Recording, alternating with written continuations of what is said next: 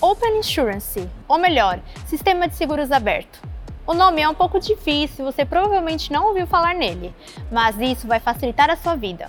Para você entender como, te conto agora três fatos. 1. Um, vamos começar com o básico. O que é isso? Na prática, é o seguinte: empresas divulgam as informações dos seguros que oferecem, de carro, de casa, de saúde. E se você quiser, você pode compartilhar seus dados também. Todas essas informações ficam numa única plataforma que só membros autorizados acessam.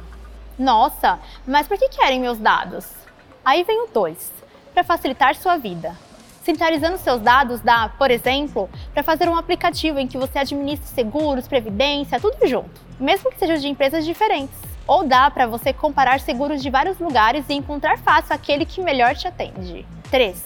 A gente aqui da B3 está trabalhando nisso. Estamos desenvolvendo uma plataforma que atenda seguradoras e te ajude.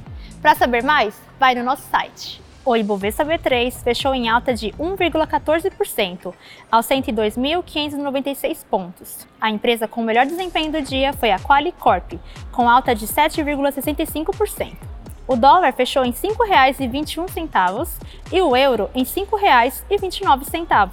Não se esqueça de seguir a gente em todas as redes sociais. Boa noite, bons negócios e até amanhã.